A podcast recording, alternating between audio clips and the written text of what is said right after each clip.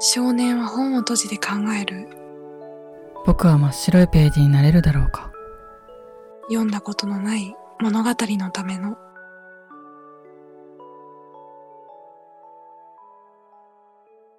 彩り。あえのです。ゆうきです。ということで、第13回目となります。前回の第12回目では、ゲストで翔歌さんをお呼びして、3人で、あの、お話をさせていただいたんですけど、いやー、本当に楽しかったよね。そうね、なんか、ね、うん。翔歌さんと話が合いすぎて、ちょっと綾野を置いてけぼりにした感があるけど。いやいや、そんなことないよ。うん。私はあの子供として聞いてました。子供の気分だったね。うん。からなんか、うん。そういう、そういうじゃないや。コラボを振り返ってのうんお話、アフタートークみたいな感じで、ちょっと今回はお話できたらなって思ってます。はい。うん。だから前編では、と、昭和と居場所とっていう、まあ、テーマを、まあ、後付けでつけたんだけど、うん。まあそういったテーマでお話をして、後編では、あの、私たち二人にうん、対する印象みたいなうんうんうん感じで、まあお話を進めたんだけど、ちうん。ょっと前半からうん。振り返っていきますか？はい。前半がまあ調和と居場所とっていう、うん。うん。あの、二人のね、衝撃的な話から始まったわけですが、うん。うん。そう、なんか、そう、これね、あの、うん。二人の話を私はその時はもう完全に聞き入ってた状態だったわけよ。うん。あの、子供の頃のその孤独感の話とか、うん。うん。覚的に理解してた部分みたいな、うん。そういう話してたじゃん。うん。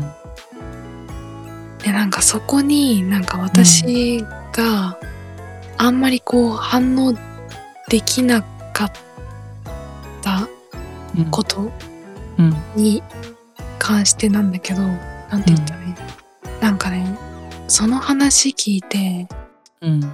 私は多分めちゃくちゃ論理的だったんだなっていうのを感じたのね。うん。そうそうそう。むしろ、うん今よりも、もっともっと子供の頃の方がすごい論理的に考える子供だったのかなっていうのを、まあ聞きながら感じてて、うん。だから、それこそ学校で、うん。あの、教えてもらったものっていうのを、うん。そのまま自分の中に落とし込んでた感じなのね。うん。うん。だけど、それで、その時は問題なく過ごしてたわけよ。でも、高校から急に崩れ始めたの、私の場合は。うん。なんか、ね、その時の、高校生の時の自分っていうのは、うん。ね、なんでそういう状態になってるのかは分かってないけど、うん。うん、なんか、論理的に理解し続けるっていうことが、うん。高校でなんかちょっとつくつまずき始めて私の場合はねうん。で大学まあ急に飛ぶけど大学入って、でここ何年かで私の場合は感覚的なものが急に来たわけうん。そうだからなんだろうそれをそうあの付け足したかったのよ私うん。なるほどね。そうそうそうそうでもなんかううんん、あ、何を？いやなんかそれでうん。思ったのがうん。もうゆうきとかしょうかさんはうん。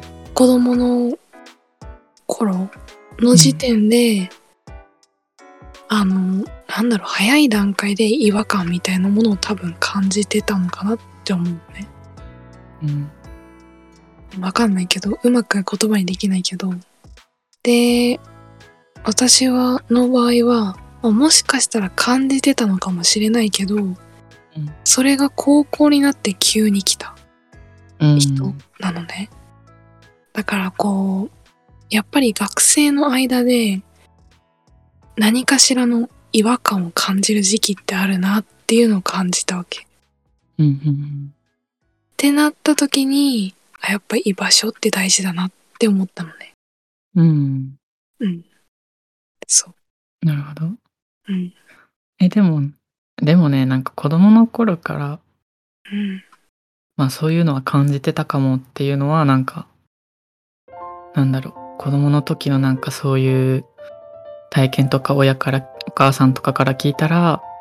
感じてたんだろうなっていうの言うの言うのは思うけど俺もうん言うて感覚的に生きれるようになったのは最近のことだしなんだろうまだ高校生の頃というか小中高まではなんだろうな。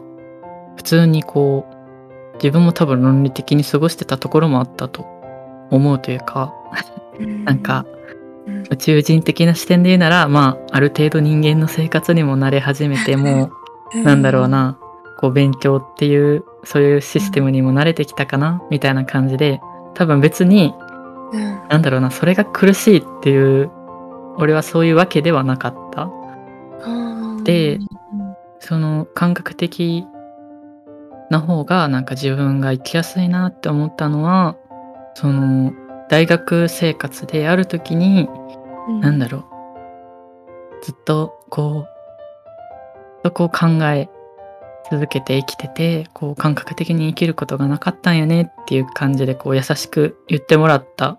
っていうか声をかけてもらったことがあって、なんかそういう言葉をもらった時になんか自分の中でこう、うん。今まで自分の人生で生きてきたなんか経験とか体験が全てつながって、はあってなんかなんかなんだろうな生きている上でこうなんだろうな 全てこう全てこうありのままに感じて楽しまなくちゃいけないなって思ったのはもう本当になんか去年の頃だったというかう。ん。なんだろうな。だから俺も小さい頃からうん。こう生きづらいってこう感じてたけどそれも慣れたし、まあ、このままでいいかなって別に俺もな綾乃と同じようになってたはなってたよそうなのね。ていうのは言いたい。うーん。あ、うんオッケーオッケー。そっか。まあだからこう、なんだろう。うん。日本のさ、うん。社会システムというか、教育システムのレールに乗ってたって感じだよね。言い方あれだけど。うーん。なんて言うんだろまあなんだろうね。ここら辺はこうなんか学校っていうある意味閉鎖された 閉鎖って言ったらあかんけど閉鎖された空間がないとこう学校出て自由って思えない、社会に出て自由って思えないしこうなんだろうなこう正義があるから悪があるしう。うん。光があるから闇があるようにこううん。どうしてもこうだって学校がないと多分外に出て自由って感じることってないっていうかなんか学校がめちゃめちゃ自由な空間だったら社会に出たらって自由って思えない。自分がやりたいことできる空間って社会に出て思えないっていうかこう自分たちは学校が閉鎖された空間っていうことにすることによってこう社会に出て自分のやりたいことができるっていうふうに思ってるだけでなんだろうそれはあの自分たちのこう思い込みかもしれないしはなんかう難しいなっていうのは感じてるけど確かに。そうあ、なんか振り返りからだんだんずれてっちゃった。なんだっけ。ねじゃあ俺が聞きたいこと聞こう。じゃあ、うん。なんだろうな。綾乃はその二人、俺と翔歌さんの話聞いてこう、うん。自分にはこうない感覚っていう風に感じたのか、ちょっとわかるっていう風に感じたのか、ああ。どっちなの？いや、自分にはない感覚かな。な、ないんだ。うん。なうん。い感覚かな。うん。なるほどね。うん。あかん掘り下げ。げられ。うん。なんだろうね。えー、なんていうの？その、うん。孤独感とか愛とかそういう話最初に出てたじゃん。うん。難しいな。うん。なんかさ、例えば、こう、んスケールのでっかい、こう、ただの理想論みたいな感じで、なんだそれって思うのか、こう、あちょっと、ちょっと、こう、自分でも考えたら届きそうな、こう、ぐらいの距離感なのか、映画の中では、こう、どういう感じで、俺たちの話を聞いてたのかなっていう。あー、なるほどね。うん。あのね、最近理解しつつあるような感覚って感じ。うん。うん。一年前の自分が、うん。その勇気とか翔歌さんのうん話してるようなことをうん。聞いてたら、え、何それって多分なってる。うん。もう遠い話というか、うん。なんか、本当に流してたかもしれない。うん。流してたかもしれないけど、うん。なんか、なんて言うんだろうな。最近、それこそさっき言ったさ、光と闇とかさ、うん。そういう真反対にあるものっ。ていうのが一直線上にあるというか、うん。うん、なんだろう。うん、そうだから、闇がないと光もないし、光がないと闇、ん日本語がわかんなくなってきたよ。闇があるから 光があるわけだし、うん。光があるから闇があるというか、うん。そういう、なんだろうな、うん。こう、例えば、こう今、つうん、何か悲しいことがあったり、うん。しんどいことがあったり、そうう。いうんネガティブなものがあったとするじゃん。うん。けど、うーん、その同じ伏線上の中にポジティブなものがあるんだなっていう、うん。うん。いや、うん。言葉にするの難しいけど、うん。なんか、そういうのが、うん、だんだんと、腑に落ちてきた感覚っていうのかな。うん。うん。いや、大丈夫かな今日私。大丈夫。大丈夫。いや、わかるっていうか、なんか最近本題、本の中に、うん、こう、なんだろう、白、白、白を含まない黒はないし、黒を含まない白、色はないっていう風な言葉を書いてて、うん。なんだろうな。なんだろうな。こう、なんか死と白か黒どっちかっていう風に選択し,、ま、してしまうんではなくて、こう、こう白と黒どっちも共存、二つとも共存してるってことを、こう、調和させるっていうことをこう、大事にしてこう、なんだろうな。そういう二つの見方を大事にしてこう生きていかなきゃなーってこう、すごい思ってて、うん。うん。なんか、なんだろうな。この前話したみたいな、こう、宇宙がもし爆発して人類みんな亡くなっちまったらみたいなことをこう考えてしまうんだけど、こう、そういったなんかネガティブな気持ちと、あと、こうやって綾乃と話したり、こう、なんだろうな、深いことを話したりする人がいるみたいに、そういうことを話できるっていうかそういう幸せな空間がこう二つとも共存してるからこそこうなんだろうな、なんだろうななんかどっちもないと悲しいとも感じれないしうん。こう辛いというか苦しいとか孤独だなって感じれないしこううん。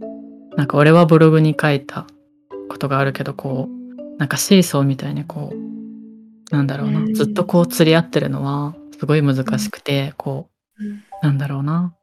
辛いのと幸せなのとこう、だんだんこう2つ、なんだろうな、揺れ動きながら、こうたまには平行になったり、たまにはめちゃくちゃどっちかに傾いてしまったりとかっていう風うん。な、なんか、そういう視点でなんか生きていくのがすごい自分は大切だなって今はそういう風にね生きてそういう風に考えて生きてる。うん、今のシーソーの例え、うん、すごくわかりやすい。よかった。うん、うん。そうだね。え、綾乃はさ、うん、この前の話を通してこう、俺のイメージとかは、こう、うん、撮る前と変わったこう、なかなかこう、この前は、うん、なんだろうな、俺が今まで話してこなかった部分に触れたというか、こう、うん、あ、そんなこと言うん、はじ、なんか言うんだというか、初めて聞いたっていう部分がたくさんあったと思うけど、こう、うん、なんか印象は変わったのかどうかっていうところが、なんか気になるんだけど、なんかどう思った？印象変わってはないかな。うん。ただ、うん。うん、やっぱり直接的な言葉で聞いたことがなかったから、うん。うん、なんだろう。なんて言うんだろうな。印象ってよりも、うん。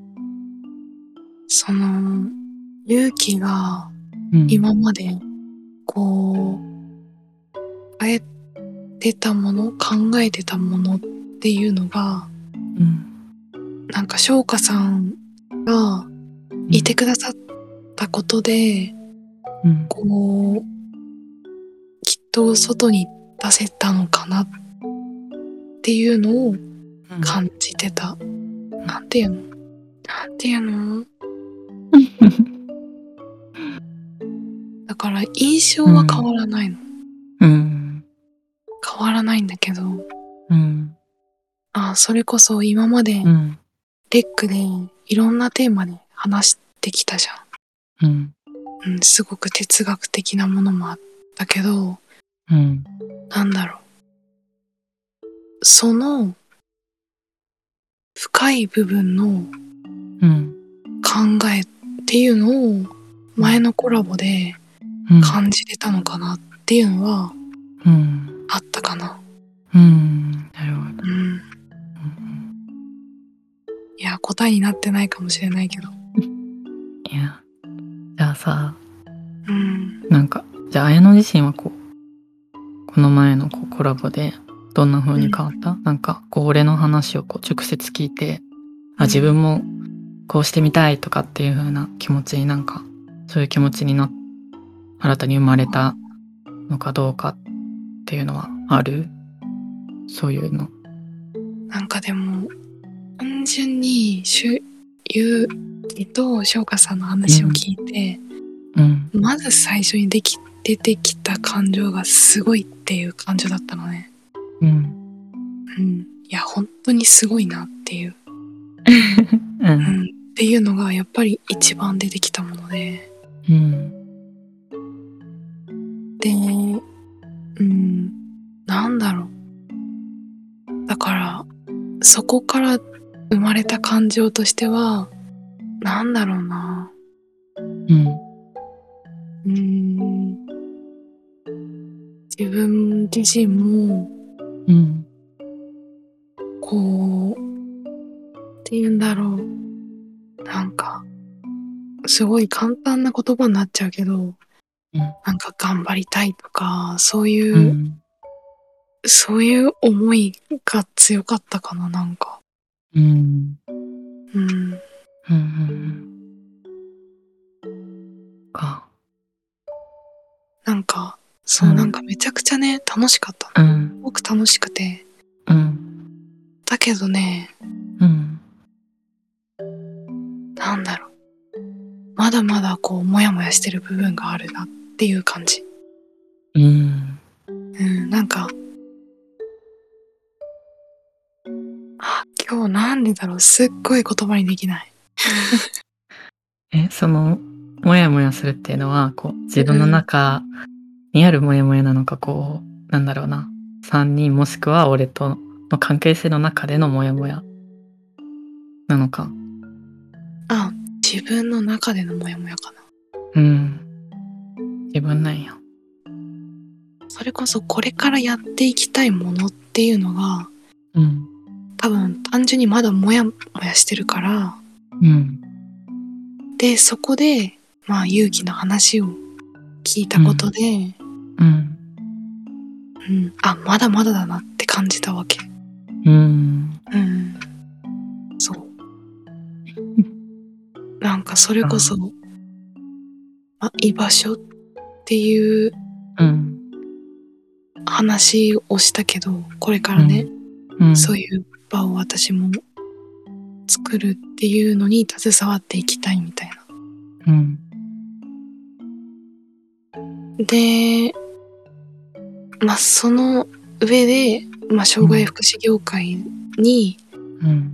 こう入るっていうのがまず私の中でのまあ第一歩なわけなんだけど、うん。なんだろう。そこからじゃあどうしていきたいんだろうとか、うん。それこそ、なんだろう。私のこのうん。表現したいっていう思い、これもずっとあるのね。うん。だから、そことどううつなげるんだろうとか、うん。そう。そういうのをいろいろ考えたりしてた。うん。なるほどな。うん。だうん。からね、まだつながってないんだよね、私の中では。うん。これからのことが。なるほだからもう、うん、進むしかないとは思ってるんだけどね。うん。ど。なるほどな。そう、もうその業界に進まないと私は多分見えないのかなって思ってるから、ううん。いや、なんて言えばいいんだろうね。うん。なんか、うん。こう、多分、多分ね、俺の感覚的にはこう、もう多分、綾乃が表現したいことであったりっていうのは、こう、うちに秘めてるんだけど、でもまだそれが言葉にできない、形にできないっていうところでモヤモヤしてて、うん、そういうところをこう、実際に何か働いて、例えば、働い誰かの働いてる姿を見るとか、ことなんだろうな。そういう障害を抱えてる人たちのこう、様子を見て自分も何かこう、刺激というか問いかけというか、こう、なんだろうな。やっぱ俺は、なんか今まで生きてきて、やっぱ誰かの問いかけなしにはこう自分は何か行動も考えも変わらなかったと思うし、なんか今は、なんかあやのは、なんかいろんな人と触れ合って表現とか生き様を見てこう、自分に、自分になんか必要な問いかけってなんだろうなって っていうところを今探してる途中なんだろうなってうん。なんか思うかな。そうね。うん。なんかだから、ね、今の段階で答え見えてなくて全然いいと思ってるんだけどね、自分でも。うん。だし、答えも一つじゃないっていうのも自分で理解してるんだけど、うん。でもそれでもやっぱり見つけようとしてる、探してるわけよ。うん。うん。それもいいとは思うんだけどね。っていうう、んなんかもう、いろんな葛藤ね。そうね。理解してるけど何かをしようとしてるみたいな、もうその繰り返し。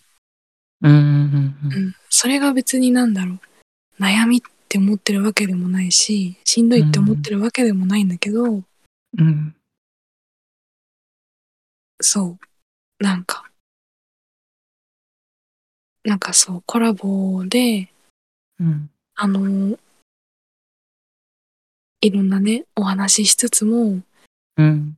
そのことが、なんか、片隅にずっと私の中にあったなと思って。うん。そうそうそう。そっか。そうよね。え、なんかうん大丈夫？今ん日私。めちゃくちゃなんかもう、話ぐちゃぐちゃじゃない？めちゃくちゃ心配なんですけど。大 大丈夫。丈夫？うん、今回はなんかその綾乃のこう言葉にならない思いをこういろいろしたいなってこう思うというかそうこの前のコラボとかでうん多分綾乃もなかなか言葉にできないところもあっただろうからこうそれを今回は俺が聞きたいなと思っていろいろあ聞いてる感。じだから。うん。うん。うん。でも楽しみだな、ああいうのが。うん。いや、これからこう、どんなことをしていくのか楽しみ。ねって私が言うのもおかしいけど、うん。なんかね、いろんな、いろんな感情が出たコラボだ。うん。うん。そう。そうだね。そう。すごい、まあ、笑いもありみたいな感じで、うん。で、考えさせられるような、本当に黙ってしまうような場面もあり、うん。うん。いろんな、そうだね。うん。いやー、なん感情か、思いが。うん。なんか不思議というか、俺はずっと言ってるけど、こう、なんか、何、シンクロニシティが起こりすぎてて、なんか、こう、お互い事前に共有したわけじゃないのに、こう、なんだろうな、こう、その、そもそもこの宇宙のこと考えてたっていう話もこう、たまたまだし、うん。なんか、なんかやっぱ話をこう振り返って聞いてみてこう、もう翔歌さんも俺もこう感覚的にお互いが感じてることが、もうなんか分かってるから聞かなくても、こうん。そうう、ねこういう感じで考えてると思うんだけどどうみたいなところでこう、うん。っていうのもあったし、こう、なんか、なんだろうな、こう、なんだろうな、言葉にできない。こう、考えて、考えに考えて準備して出た一致じゃなくて、こうたまたま、なんかふわふわと生きてて、こう偶然ピタリとこう、なんか、感覚がやったりとか、うん。そういうのがあった、合うっていうのがたくさん起こっ、この前起こったコラボで、それがなんか、不思議だったし、なんか嬉しくもあるし、うん、面白くもあるしっていうので、うん俺もいろいろなんか学んだかな。そうだよね。いや、うん。そういう、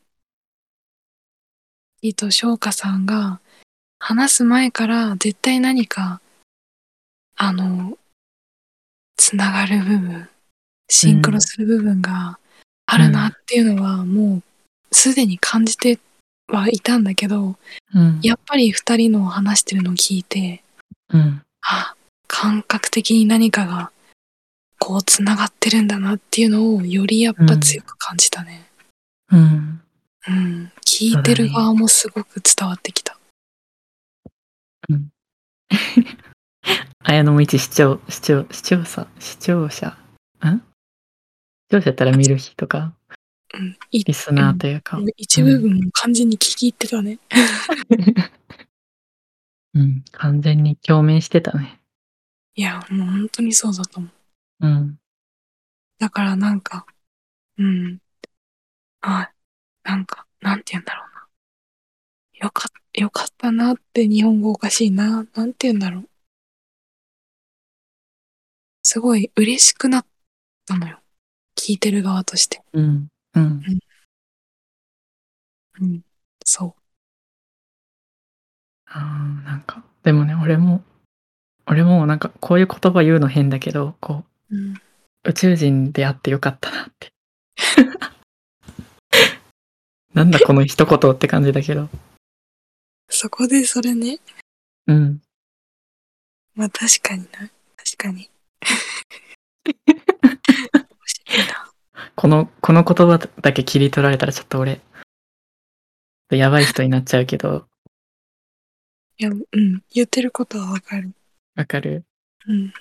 なんかね、こう、宇宙人って言われたら、なんだそれって、そのこと言わんといてってなるかもしれんけど、でも俺はうん、なんか胸を張って、いやもう宇宙人でいいし、宇宙人で逆によかったよってこう言えるなーって、と確信したわこの前のコラボで。なるほどね。うん。いや、面白いな。うん。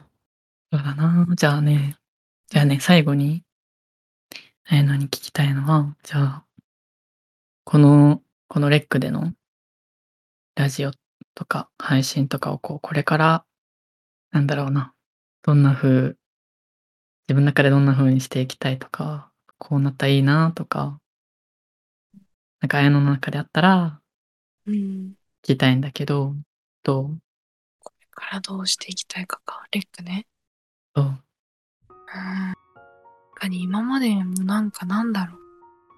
これ話そうとか、特に決めずになんとなくうん。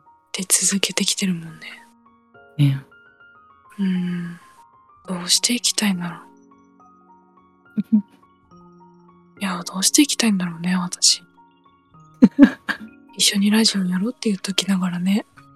うん。どうしていきたいんだろう。だろうう。ん。綾乃はどうしたい？どうしたい？話したい。子供みたい、話そう。えー、今日なんかもう簡単な言葉しか本当に出てこないんだけど。うん。いいのよど。うしたいんだろうね。いいのよ、簡単でも。ちゃんとその裏に隠されてるこう隠されてるっていうか、裏にあるこううん。綾乃のこう感じてることとか、考えてることとかちゃんとこう感じ取ってるから。いいのよ、なんかさ。なんでかわかんないけどさ、うん。今日なんか、アフタートークの話しながらさ、うん。今までで一番泣きそうになってるんだけど、なんで？なんでだろう？どうした？なんでだろうな？どうしたいんだろ そうだね。う。なんだろうね。え、でも、でもね、こう、俺も今日はかなり聞き役に徹してるし、多分綾乃もこういろいろ自分のなんか考えてることとか、うん。心のなんか内みたいなものをこう結構話してるから、それもあるかもしれない。自分の中でこういろいろ葛藤してるというか、こう、こう、まあ俺っていうのをこう壁打ちにするというか、こう、俺っていうものをこう鏡にしてる。自分を見つめているなって今日は感じる。うん。なんだろうね。いや、びっくりするぐらいに言葉にできないんだけど。いや、でも本当にこういうのって何なんだろう。心の中にね、ずっと何かあるわけよ。うん。何かあるんだけど、うん。こう、それぞれの場面場面で多分うん。心にあるその何かっていうのは違うんだけど、うん。それが、ね、素直に出てこないんだよね。うん。うん。し、いいの、ちょっとずつでいいよ。その、なんだろう、こう、今すべて言わなくていいと思うし、こう、言うべきタイミングが、タイミングとかっていうのがあると、から、こそうだね。う、うん、なんか無理にね、今言わなくても、こう、きっと、こう、それを言えるようなきっかけをあ与えてくれるなんか、出来事もこう、うん。ふと偶然起こるかもしれないし、うん。うん、今無理やりこう、なんだろう、自分の力で作り出さなきゃって思わなくても、うん。うん、きっと誰かがというかこう自然にこう作り出されると。うん、じゃあ逆に聞き返してもいい？何？勇気がレックこれからどうしていきたいかっていう。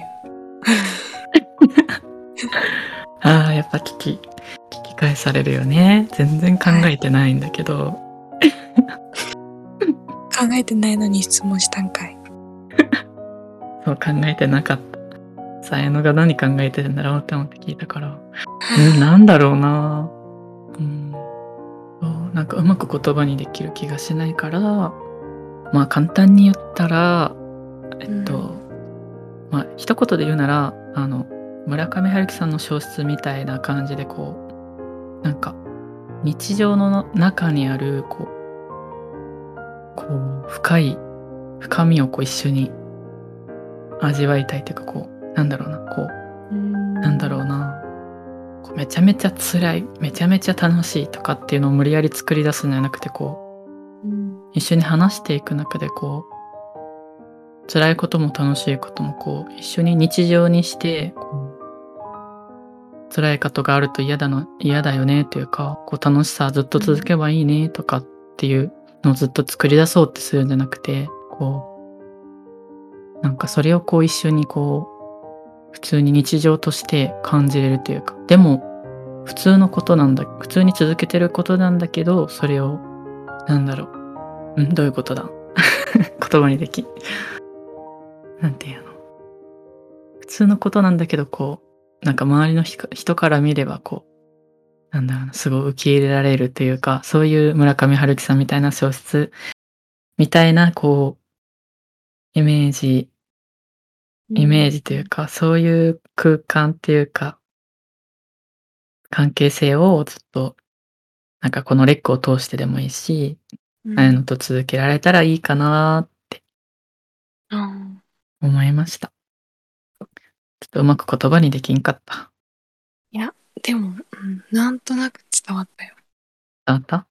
うん。うん。あと、あとは、うんまあ、ちょっと、綾乃のお母さんとして、ちょっとずっとこれからも綾乃を見守っていきたいなっていう。